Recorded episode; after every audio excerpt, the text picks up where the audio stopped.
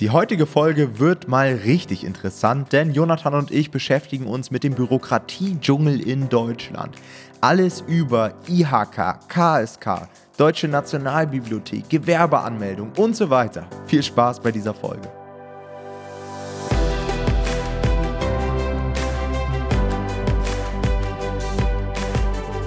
Hallo und herzlich willkommen zu einer neuen Folge vom Verlagsniveau Podcast. Und heute soll es einmal um den Bürokratiedschungel in Deutschland gehen. Denn ihr wisst ja sicherlich, in Deutschland dauert alles immer ein bisschen länger, ist alles immer ein bisschen komplizierter.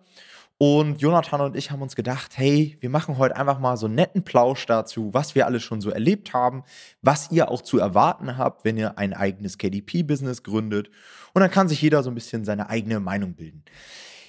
Eingeleitet wurde das Ganze bei mir eigentlich vor ein paar Wochen mit meinem BAföG-Bescheid. Ja, ich habe äh, in Deutschland studiert und habe das Ganze quasi so ein bisschen finanzieren lassen vom deutschen Staat über das BAföG. Wer das BAföG nicht kennt, das ist quasi so eine finanzielle Unterstützung seitens des Staates für Studenten, um die ein Stück weit finanziell zu entlasten. Und für mich war das im Studium extrem hilfreich. Ja, ich musste keinen Nebenjob oder sowas haben, sondern konnte fast mein komplettes Studium letztendlich mich nur aufs Studieren konzentrieren. Und dafür bin ich extrem dankbar. Ja, und ich habe diesen Rückzahlungsbescheid bekommen und ich musste, glaube ich, insgesamt 7500 Euro zurückzahlen, habe aber viel, viel mehr bekommen und hatte dann wirklich seit langem mal wieder so einen Moment, wo ich mir gedacht habe, ey, schon ziemlich cool hier in Deutschland zu leben und überhaupt diese Möglichkeit zu haben, kostenfrei zu studieren. Ja, meine Freundin kommt zum Beispiel aus England, die hat einen dicken fünfstelligen Betrag nur für Studium hinblättern müssen. Und wir haben das hier in Deutschland nahezu kostenlos und bekommen on top noch fürs private Leben ähm, eine Finanzstütze. Und da habe ich mir wieder gedacht, eigentlich cool hier in Deutschland zu leben.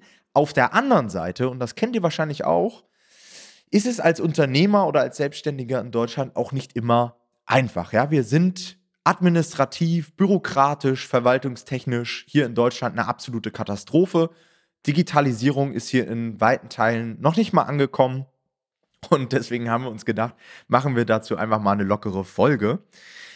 Am Anfang müssen wir beide natürlich sagen, Jonathan, wir sind keine Berater, keine Experten, keine Anwälte und so weiter, ja, weil hier wird es natürlich heute auch um so ein paar rechtliche Themen gehen, um Finanzen, um gewisse Pflichten, die man als Unternehmer hat. Und deswegen sagen wir euch schon mal, es geht hier wirklich rein um Unterhaltung und wir wollen euch einfach mal unsere Erfahrungen nennen. Hm. Der erste Punkt, den ich hier auf der Liste habe, ist die Netzabdeckung in Deutschland. Denn das ist ja schon der Skandal Nummer eins, meiner Meinung nach, dass es heutzutage in Deutschland immer noch Flecken gibt, an denen es eigentlich gar nicht möglich ist, ein Online-Business zu starten. Und da, wo ich meinen Geschäftssitz habe, und zwar auf der Insel Rügen, war das bis vor ein, zwei Jahren noch so, dass du eine 2 Mbit-Leitung hattest. Also du, du konntest zwar einen Browser öffnen und du konntest vielleicht auch mal dein KDP-Passwort eingeben, aber von irgendwelchen Videocalls oder irgendwelchen Videostreamen und so weiter, keine Chance, keine Chance. Das hat sich jetzt vor ein, zwei Jahren geändert. Aber ich finde es eigentlich krass, dass es in einigen Bundesländern, wahrscheinlich auch gerade so in Mecklenburg-Vorpommern und so weiter, immer noch Orte gibt, an denen Menschen nicht die Möglichkeit haben, ein Online-Business zu gründen. Und das finde ich extrem schade. Jetzt nehmen wir hier gerade diese Podcast-Folge natürlich auch zu einem Zeitpunkt auf, an dem wir gerade die Wahl hatten. Und es deutet sich auch an, die FDP wird wahrscheinlich auch sich an der Regierung beteiligen dieses Jahr. Deswegen, es ist Besserung in Sicht, ja. Und ich hoffe natürlich, dass die Digitalisierung und die Netzabdeckung auch mal ein bisschen vorangetrieben wird. Aber ja, eigentlich ein Skandal, meiner Meinung nach. Wie ist deine hm. Meinung dazu, Jonathan? Hm.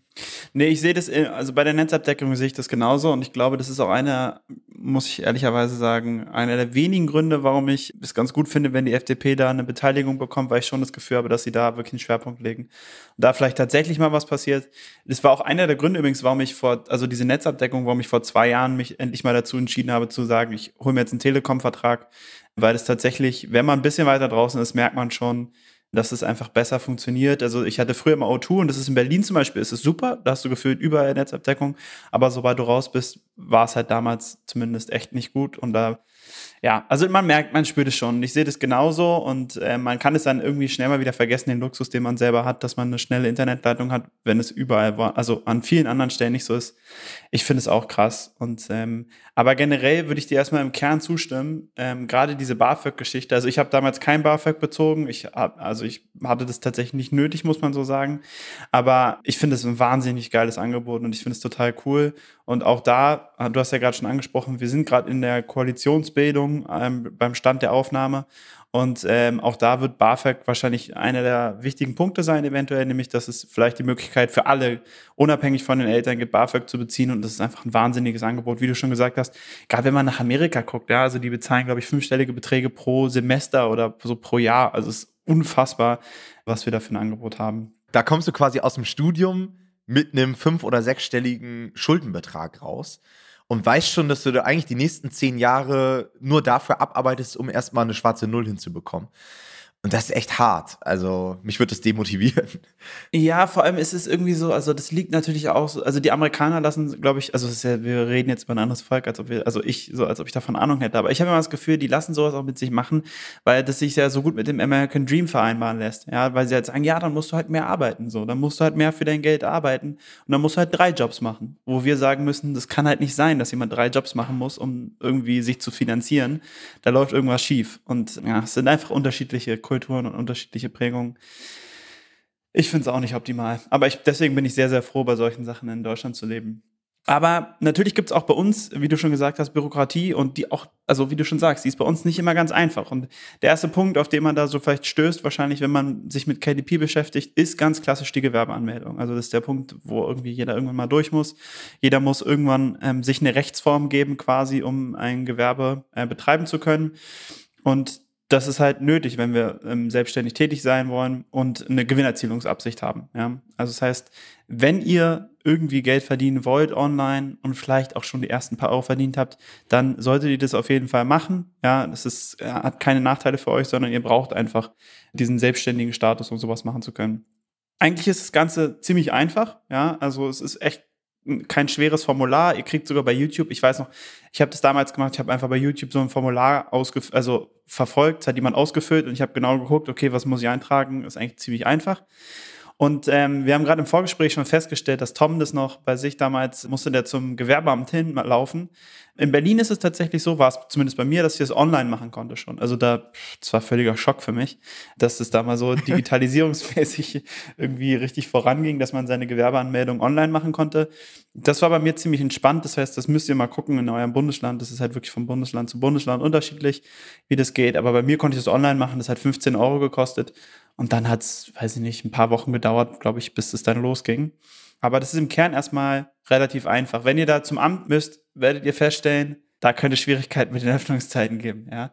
Also Ämter haben herausfordernde Öffnungszeiten, gerade für Selbstständige. Teilweise bis 12 Uhr. Also ich habe jetzt hier in Vorbereitung mal geguckt, bei mir auf der Insel Rügen.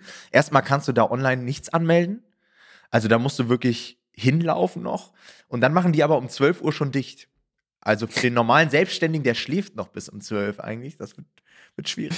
Das hart, sollte man sich überlegen, ob man nicht selber da anfangen will zu arbeiten. Nein, die arbeiten natürlich danach auch noch weiter, die haben dann nur keine Öffnungszeit. Also davon gehe ich auch mal. Genau, also hatte ich schon gesagt, kostet dann natürlich auch ein bisschen was, so 15 bis 30 Euro in der Regel. Ja, also ist also wirklich kein Beinbruch. Und gleichzeitig müsst ihr beim Finanzamt dann eine Steuernummer bitte antragen da war ich, glaube ich, auch vor Ort tatsächlich in dem Fall. Das war aber bei mir um die Ecke. Insofern war das nicht so schlimm. Das ist vielleicht sowieso nicht so schlimm, weil viele von euch haben dann immer irgendwelche Fragen und sagen, wenn ich das beantrage, was muss ich denn dann da und da eintragen oder was muss ich da und da machen? Freunde, dafür ist das Finanzamt da, ja, um euch da zu helfen. Also ihr könnt da hingehen, ihr könnt euch da eine Nummer ziehen, setzt euch da mit der Person an den Schreibtisch und die helfen euch, diesen Zettel auszufüllen. Das ist deren Job, ja, das, äh, euch dabei zu helfen, das Richtige auszufüllen. Die verstehen manchmal nicht so viel von Online-Business, aber dann müsst ihr denen das halt probieren leicht zu erklären.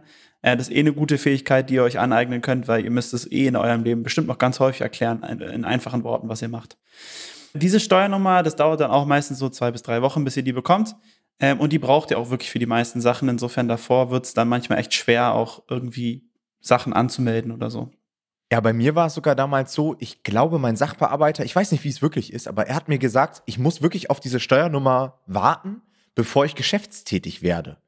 Da habe ich mir auch so gedacht, oh, krass, warum muss ich jetzt nochmal zwei, drei Wochen warten, bis ich jetzt hier richtig loslegen kann? Und das gleiche ist ja auch immer mit dieser Umsatzsteuer-ID, ne? Da musst du, ja. glaube ich, auch warten, bis du die bekommst.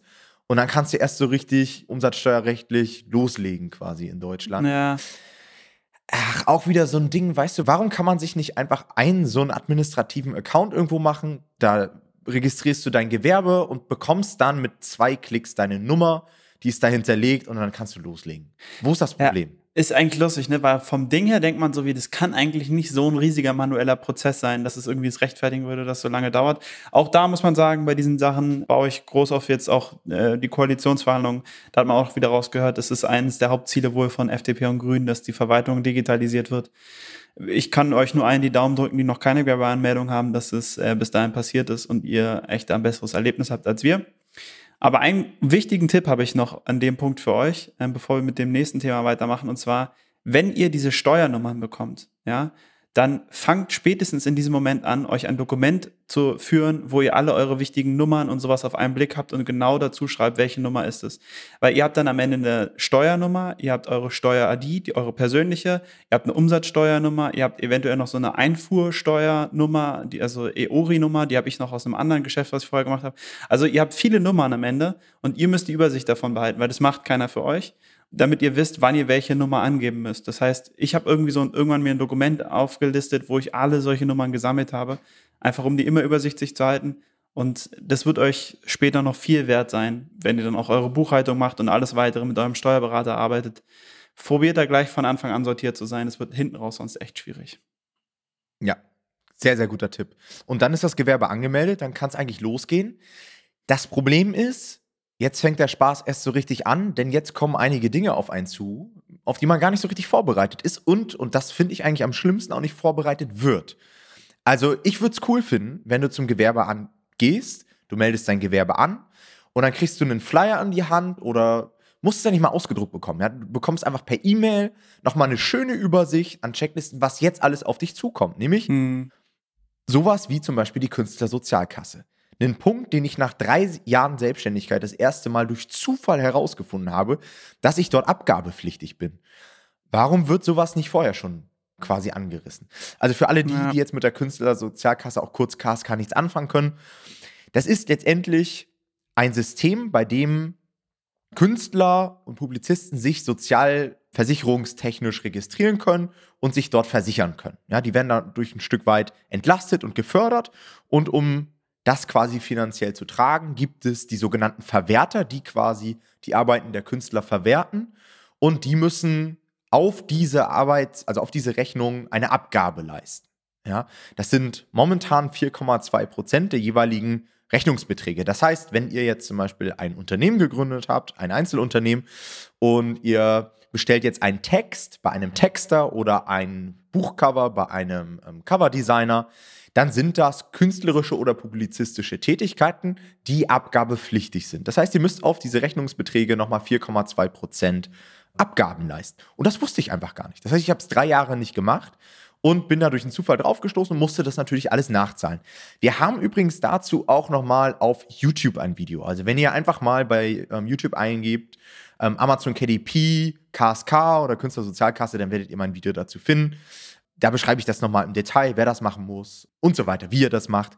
Aber das ist auch wieder so ein Punkt, sagt dir keiner. Und ich finde es einfach ja. schade, weil du hast in Deutschland Pflichten und sowas entsteht ja nicht aus Luft und Liebe. Also du musst ja da irgendwie eine Chance drauf haben, auch zu, drauf zu kommen. Die KSK ist ja auch tatsächlich sinnvoll. Also wenn man sich das mal ein bisschen anguckt, finde ich das auch gar nicht so schlecht. Insofern ist es auch fair, das zu machen.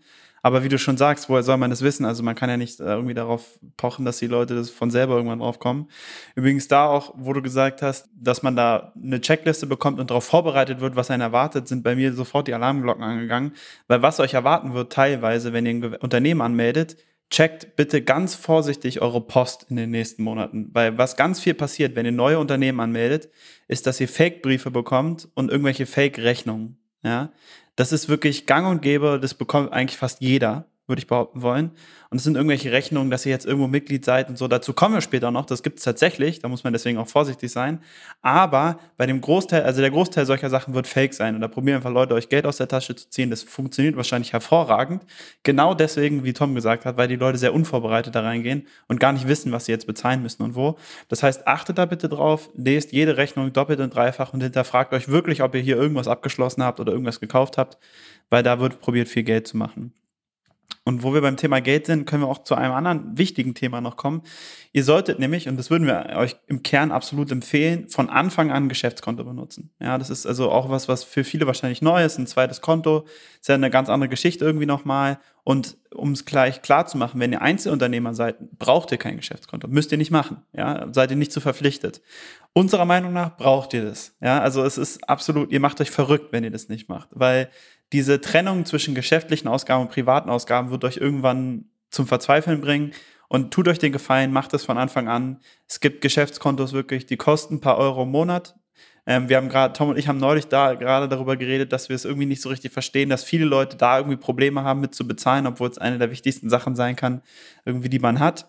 Gleichzeitig gibt es aber auch super Geschäftskontos, die gratis sind. Also ich persönlich bin immer noch bei N26, bin damit auch immer noch total happy, habe einfach keine negativen Erfahrungen bisher damit gemacht. Insofern, man kann es auch gratis bekommen und auch sehr digital und sehr einfach, ja, bei N26 zum Beispiel.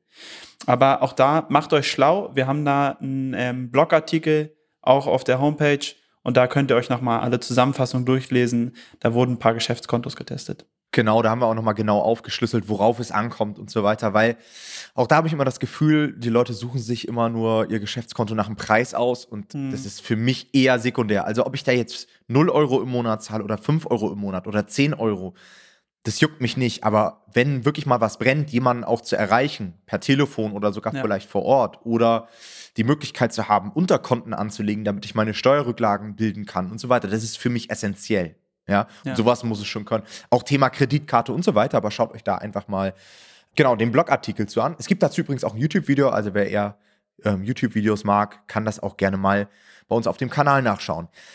Ja, Bankkonten, das ist auch so ein Thema für sich bei mir. Ich hatte nämlich heute auch gerade wieder einen sehr, sehr schönen Moment. Ich habe eine Kreditkarte über die Netbank. Netbank war so mein erstes Geschäftskonto, was ich hatte.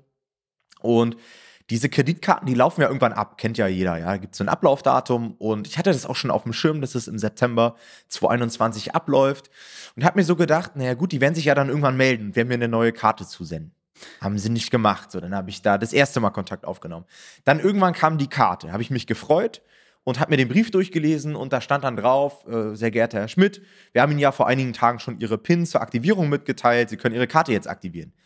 Pustekuchen, natürlich keine PIN bekommen. Was habe ich gemacht? Ich habe angerufen und gefragt, wie sieht's denn da jetzt aus? Ich würde gerne meine Karte aktivieren. Ist auch ganz schön dringend, weil, kennt ihr wahrscheinlich auch, man hinterlegt ja seine Kreditkarte überall. Ja? Das heißt, alle laufenden monatlichen Dinge werden ja auch von so einer Kreditkarte abgebucht. Ja? Ist jetzt eigentlich nicht die einzige, die ich habe, aber hätte auch übel ausgehen können, so nach dem Motto. Und dann habe ich da angerufen, dann meinten die zu mir, ja, nee, wir haben momentan Probleme, wir senden Ihnen Ihre PIN später nach. Also es verzögert sich. Weitere zwei, drei Wochen sind vergangen noch nichts angekommen, heute wieder angerufen und ähm, habe gefragt, ob die mir eine neue PIN zusenden können. Und dann meinte sie dann am Telefon, ja, kann sie machen, aber sie braucht erstmal meine Telefon-PIN, damit sie mich identifizieren kann. Ich so habe dieses Konto, die Nummern, die ich vorhin erwähnt habe, ja. Führt euch solche Listen. ja. Und natürlich vor vier Jahren oder fünf Jahren das Konto abgeschlossen. Ich weiß doch meine Telefon-PIN nicht mehr. Die braucht man ja auch nie. So, ja. habe ich ihr gesagt, nee, habe ich jetzt nicht zur Hand. Ja, dann schicke ich Ihnen jetzt eine neue Telefon-PIN zu damit können sie dann nochmal anrufen und können ihre PIN für die eigentliche Kreditkarte anfordern. Und ja, da habe ich mir auch so gedacht, ja, schöne Sache, ey. Wir in Deutschland sind so fortschrittlich. Willkommen im 21. Jahrhundert. ja. Also, aber meiner Meinung nach Bankkonten, da sind wir eigentlich schon ganz gut unterwegs, wie du sagst, ja. eine N26 und diese ganzen Fintechs, die bieten da ähm, schon ganz gute Sachen an. Ein weiterer Bereich, den ich persönlich nicht so cool finde, ist die Industrie- und Handelskammer kennt wahrscheinlich auch der ein oder andere von euch, ist auch wieder so ein Bereich in Deutschland, bei dem man verpflichtet ist, Mitglied zu sein. Und das ist jetzt so meine persönliche Meinung. Ich finde es beschissen. Also ich habe jetzt, glaube ich, seit vier Jahren oder fünf Jahren meinen IHK-Beitrag bezahlt, der natürlich auch immer größer wird, je erfolgreicher man wird als Unternehmen. Und ich habe noch nie irgendwas von der IHK in Anspruch genommen. Ich musste mich, und ich bin jetzt schon vier, fünf Jahre Mitglied, ich musste mich in Vorbereitung auf diese Folge nochmal hinsetzen und mir erstmal durchlesen, was die IHK überhaupt alles macht und was ich bei denen nutzen könnte. Und wenn ich dann sowas lese wie, sie bieten Förderprogramme an und so weiter, auch da frage ich mich wieder, warum bekommt man da bei einer Gründung nicht mal eine Übersicht? Hey, pass auf, du bist jetzt automatisch äh, oder musst Mitglied in der IHK werden, die bietet dir das und das und das an. Und dieses mhm. Förderprogramm könnte für dich relevant sein. Oder die und die Beratung könntest du in Anspruch nehmen. Die sind immer die schnellsten, wenn es darum geht, Beiträge einzusammeln. Aber mal die Leute zu informieren, wofür sie überhaupt ihr Geld lassen, das haben sie zumindest bei mir noch nie gemacht. Das ist sowas finde ich beschissen. Also wir haben im Vorgespräch, muss man dazu sagen, haben wir darüber geredet und da habe ich Tom offenbart, dass ich äh, kein IHK-Mitglied bisher bin. und ich muss auch, aber ich muss zu meiner Verteidigung sagen, ich habe bisher auch noch nie was von denen gehört. Also ähm, ich würde jetzt nicht erwarten, dass die von mir erwarten, dass ich auf sie zukomme. Wahrscheinlich nach der Podcast-Folge jetzt werde ich einen schönen großen Brief von denen bekommen. Mit extra viel Liebe. Aber ja, also ich bin bisher nicht Mitglied. Ich bin auch ganz dankbar dafür, weil auch ich sehe diese Angebote als nicht wirklich äh, für mich relevant an. Ich finde teilweise tatsächlich so Solidargemeinschaften irgendwie, finde ich schon okay. Ja, das ist einfach, gehört irgendwie zu so einem Staat dazu. Also ich finde zum Beispiel, um mal ein ähm, polarisierendes Beispiel zu nennen, ich finde zum Beispiel die GEZ gut, weil ich es gut finde, dass es gebührenfinanziertes Fernsehen gibt, weil es halt dadurch ja, jetzt werden wir einige sagen, ja, das ist ja nicht neutral. Also meiner Meinung nach eine sehr neutrale Berichterstattung und sehr hochqualitatives Nachrichtenfernsehen gibt. Ja, wenn wir mal in andere Länder gucken, zum Beispiel in Amerika gibt es das nicht. Und da sind die Nachrichtensender alle eine Katastrophe, weil du keinem mehr vertrauen kannst. Und deswegen finde ich solche Sachen an sich ziemlich gut. Bei der IHK frage ich mich halt auch, also man sieht, man weiß halt nicht was. Also was bekommt man denn? Es ist halt irgendwie, wie du sagst, es ist super untransparent. Und das finde ich halt das Ärgerliche. Ja, bei der GEZ, da kann ich, da sehe ich zumindest direkt, was ich bekomme und kann mich darüber beschweren. Aber hier weiß ich ja nicht mehr, was ich bekomme. Ja, stimme ich nicht hundertprozentig zu. Also ja, äh, Solidarität und so weiter finde ich auch eigentlich ganz cool. Aber ich frage mich dann halt, ist es immer noch zeitgemäß? So, und ja. da habe ich so eine, also meiner Meinung nach kriege ich bei der IHK für mein Online-Business keine zeitgemäße Beratung. So, das ja, das ist, stimmt. Ich habe es natürlich noch nicht in Anspruch genommen, aber ich gehe mal davon aus. Das gleiche auch bei der GZ. So, wer guckt heute noch Fernsehen, so nach dem Motto? Zumindest in unserer Generation. Das heißt, meiner Meinung nach sollte man solche Solidaritätsbeiträge, wie ja auch zum Beispiel der Soli, den ja. sollte man irgendwann hinterfragen, ob das halt noch zeitgemäß ist. Oder man muss halt sowas weiterentwickeln. Ja, dass es irgendwie neue Kanäle gibt oder dass das Angebot irgendwie moderner wird oder was? Das stimmt, ich verstehe, sehe ich bei der IHK genauso. Bei der GEZ sehe ich das ein bisschen anders, weil ich finde, dass die das tatsächlich ganz gut hinkriegen. Also ich persönlich, aber das ist natürlich eine super subjektive Ansicht, finde die Mediatheken zum Beispiel von ARD und ZDF super und ähm, finde da immer was drin, was ich interessant finde. Und finde auch die Funk-YouTube-Sender gut. Die gehören ja auch, werden auch GEZ finanziert. Insofern finde ich da für mich immer noch was. Ja, aber wenn, wenn man da nichts findet, verstehe ich das dann würde ich sagen, ey, okay, es ist Solidarität, ich bezahle die 50 Euro alle drei Monate oder wie viel das ist, damit ein paar Leute halt eine gute Bildung vielleicht genießen können dadurch, wenn sie mal vernünftig Fernsehen gucken in ARD und ZDF. Aber wie du sagst, ist super subjektiv. Wie gesagt, da werden auch viele Leute kommen und sagen, nee, das ist doch alles äh, Schmu, was die erzählen und so. Kann jeder entscheiden für sich, wie er es will. Ist völlig in Ordnung. Aber bei, bleiben wir beim eigentlichen Thema, bei der IHK würde ich dir zustimmen. Wir sind halt weder Industrie noch so richtig Handel Deswegen ist es irgendwie, denke ich, auch so schon allein vom Namen her, sollten wir da eigentlich rausfallen. Wir haben halt keinen Schweißerbetrieb oder so. Also ich bin der Meinung, man könnte es freiwillig machen. Dann bist du da Mitglied und wenn du das ausnutzt, würde halt keiner kommen. Halt ja, wahrscheinlich schon. Weil es eben auch keiner braucht. Weißt du, würdest du es brauchen, würdest genau. auch bezahlen. Ja, naja. Ist so, ist so. Nächstes Thema, auch wieder so ein Thema, was ich absolut unnötig finde. Hatten wir hier, glaube ich, im Podcast noch nie, aber auf YouTube habe ich das auch schon mal thematisiert. Und zwar ist es die Deutsche Nationalbibliothek. Hat vielleicht der eine oder andere schon mal gehört. In Deutschland bist du verpflichtet, Pflichtexemplare deines Buches ab einer gewissen Verkaufszahl von 25 an die Deutsche Nationalbibliothek und gegebenenfalls sogar an die Landesbibliotheken abzuliefern. Ich glaube, das ist das richtige hm. Verb dafür. Das heißt, du veröffentlichst ein Buch und musst dann ab dem 25. Verkauf oder kannst es auch direkt nach dem Launch machen, dir zwei Exemplare sind es, glaube ich, ordern und die dann einsenden. Und zwar das für jede Ausgabe. Fürs E-Book, fürs Taschenbuch, fürs Hardcover, für die Spiralbindung und was auch immer. Ja, den Sinn dahinter habe ich nicht so richtig verstanden, warum die jetzt die ganzen Bücher dort horten. Es tut mir eher leid, weil ich denke, ey, bei dem ganzen Crap, der teilweise über äh, KDP veröffentlicht wird, tut mir das furchtbar leid, weil da so viel Müll produziert wird, so viel unnötiger. Ja, also ich finde den Kern irgendwie so einer nationalen Bibliothek und dass da jedes Schrifterzeugnis ist, das finde ich irgendwie was so sehr romantisches. Das finde ich irgendwie ganz schön. Aber wenn man dann bedenkt, wie viel Scheiße daraus steht, von irgendwelchen Leuten, die wirklich nur halt Müll veröffentlichen, um damit Geld zu verdienen, dann finde ich es eher schade. Also, ja, vielleicht muss man, ja, wobei, nee, es würde auch nichts bringen, die Absatzzahl hochzuschrauben als Maßgabe, weil es wird auch viel Scheiße verkauft, ja. Ist vielleicht nicht ganz durchdacht. Ich frage mich manchmal, wie groß diese Räume sein müssen, damit da so viel steht, aber äh, ich muss auch fairerweise gestehen, ich bin da ein bisschen hinterher sage ich mal so ganz vorsichtig. Bist du ähm, nicht der Einzige mit, glaube ich. Ja, äh, nicht, weil ich es nicht einsehen würde oder weil ich irgendwie das einfach nicht machen will, sondern tatsächlich einfach aus Faulheit. Also ich bin einfach noch nicht dazu gekommen. Ich habe immer das Gefühl, es gibt Wichtigeres zu tun.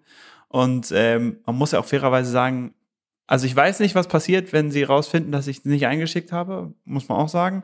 Aber meine Vermutung ist, dass sie mir mehr so einmal auf die Finger hauen und sagen, du, du, du, und dann muss ich es einschicken und dann damit ist dann gegessen und dann mache ich das und dann ist okay. Insofern, ja, also ist meine Sorge auch nicht so richtig groß und deswegen treibt es mich vielleicht auch nicht so dahin. Ja, das ist ja wie mit der KSK. Ja, ich habe das drei Jahre ja. geschlafen und hatte dann riesen Panik, dass ich da jetzt richtig einen auf die Finger bekomme. Und dann haben die auch gesagt, also ich hatte so den Eindruck, die haben sich gefreut, dass sich mal jemand meldet und das nachzahlt, nach dem Motto. Ja. Und ich glaube, so ist es bei denen auch. Also Wahrscheinlich. vielleicht meldet sich da irgendwann mal einer, was ich nicht mal glaube. Und ähm, dann wirst du gesagt bekommen, ja, reicht ihm mal nochmal nach und dann ist es auch gut und ich also, glaube, ja. und das geht ja allen Self-Publishern so, also die wenigsten, die ich kenne, kommen dieser Pflicht nach. Aber auf der anderen Seite muss man natürlich auch dazu sagen, eigentlich ist auch kein Riesending. So, wenn du dir das nee, angewöhnst, äh, neues Buchprojekt, zwei Exemplare bestellen, ab damit in Karton, einsenden und fertig, fertig ist der Lack. Es ist auch einfach Gutes zu machen, weil das einfach so eine Prinzipsache ist. Also wenn es diese Pflicht gibt, dann mache ich das halt einfach, weil wo fange ich dann an? Also bei welchen Sachen, was mache ich dann noch mit und was mache ich nicht mit? Und wo ziehe ich die Grenze bei Sachen, wo ich quasi nicht mehr rechtmäßig arbeite, finde ich. Also da mu muss ich auch, spreche auch mir selber, ja. Weil ich finde es problematisch, wenn ich mir so ein bisschen die Grenze ziehe von den Sachen, die ich noch mitmache und was nicht. Weil dann schicke ich vielleicht nicht mehr diese Sachen ein. Ja, und dann kann ich eigentlich auch noch mal ein paar irgendwie unpassende Keywords in mein Buch hinten breiten und dann kann ich es auch in unpassende Kategorien schieben, mein Buch. Ja, und dann kann ich eigentlich auch Rezensionen kaufen. Also diese Grenze der Sachen, die ich noch mitmachen kann und nicht, verschiebt sich, finde ich. Und dann ist es einfach so ein bisschen eine Prinzipfrage zu sagen, nein, ich mache einfach alles komplett richtig und dann schicke ich halt auch diese Bücher ein, das gehört halt dazu. Ja. Und ähm, das ist eigentlich der beste Ansatz, den man haben kann, glaube ich, um sich selber auch für die Zukunft gut zu rüsten. Ja, ich bin ja sowieso so ein Typ. Mir würde das immer. Ja, genau. Also, wenn ich wüsste, ah, ich habe da jetzt irgendwie die letzten drei Jahre was falsch gemacht, boah, ich könnte nicht ruhig schlafen. Aber ich bin da auch sehr übertrieben, das muss ich mal sagen. Jeder Bibliothekar, den du dann siehst, hast du Angst, dass er dich gerade verfolgt, wahrscheinlich. Genau. Okay, Fazit. Also mein persönliches Fazit ist so ein bisschen, ja, wir haben da, glaube ich, ein paar große Baustellen in Deutschland. Und man kann sich da, also ich habe auch in meinem Umfeld immer sehr, sehr viele Unternehmer und Selbstständige, die sich tierisch darüber aufregen. Und da höre ich auch immer so Stimmen, ja, und in Estland kann man alles digital machen und in Stockholm äh, haben die überall äh, 5G, so nach dem Motto. Ja, aber so schlecht geht uns das in Deutschland auch nicht. Und meiner Meinung nach bringt es nicht so richtig, was sich immer nur auf das Negative zu fokussieren, sondern gewisse Dinge muss man einfach so akzeptieren. Wir Deutschen, wir sind sehr genau, bei uns muss alles eine gewisse Ordnung haben und wir werden nie so ein dynamisches Verwaltungssystem haben, was immer top-notch ist und immer 100% digital. Wir werden immer hinterherhinken das ist, glaube ich, auch so ein bisschen unserer Gesellschaft geschuldet, sage ich mal. Hm. Und man hat jetzt zwei Möglichkeiten. Man kann sich jedes Mal darüber aufregen. Ich glaube, man sollte sich auch ein Stück weit aufregen, weil sonst wird sich nichts ändern. Aber ab einem gewissen Punkt muss man, glaube ich, das Ding auch einfach so akzeptieren und auch einfach dafür dankbar sein, welche Möglichkeiten wir hier in unserem Land haben und dass wir überhaupt die Chance haben, uns hier ein vernünftiges Business aufzubauen. Ja, sehe ich genauso. Ich finde auch, also dieses, es gibt so Leute, die machen das wirklich zu ihrem Hobby. Es gibt auch so ein paar Influencer-Unternehmer, die machen das Gefühl zu ihrem Hobby, sich über die deutsche Bürokratie aufzuregen. Und da bin ich so wie, ja, komm, wenn der Krankenwagen innerhalb von fünf Minuten kommt, wenn du was hast, dann bist du der Erste, der sich freut. Also freu dich doch, dass du in Deutschland wohnst. Und weißt du, dann gibt es Leute, die erzählen mir, ja, ich muss mindestens einen Tag in der Woche nur mit habe ich nur mit Bürokratie zu tun. Und dann denke ich mir mal, ja, wenn du das, wenn das wirklich so ist bei dir, dann hast du irgendwelche Probleme in deinen Abläufen, weil das sollte wirklich nicht, das ist eher ein Problem von dir als der Bürokratie geschuldet, würde ich sagen. Dann hast du einfach einen schlechten Prozess irgendwie, weil das kann nicht sein. Also ja. ich habe das Gefühl, manche haben irgendwie Bock und denen macht es Spaß und es gehört halt irgendwie dazu, als cooler Unternehmer sich über die Bürokratie aufzuregen. Ja, die ist wirklich nicht optimal, das kann man ganz klar so sagen. Es gibt andere Länder, die ja Deutsch, äh, Polen, deutlich fortschrittlicher, viel digitalisierter.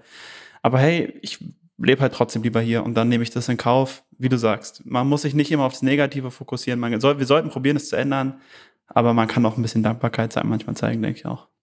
Sehe ich genauso. Und das ist auch nochmal ein ganz anderes Thema. Können wir vielleicht auch nochmal eine Podcast-Folge zu machen zum ganzen Thema Auswandern und so weiter. Ja. Weil da habe ich jetzt auch wieder einige Leute gehört, die meinten, ja, wenn die und die Partei jetzt die Wahl gewinnt, ah, dann wandere ich aus und so als weiter. Ob, als ob, das sagen sie alle. ja, ja. Aber gut, das Fass wollen wir jetzt nicht noch aufmachen. Ja. Euch vielen Dank fürs Zuhören. Wir hören uns in der nächsten Podcast-Folge. Macht's gut. Ciao, ciao.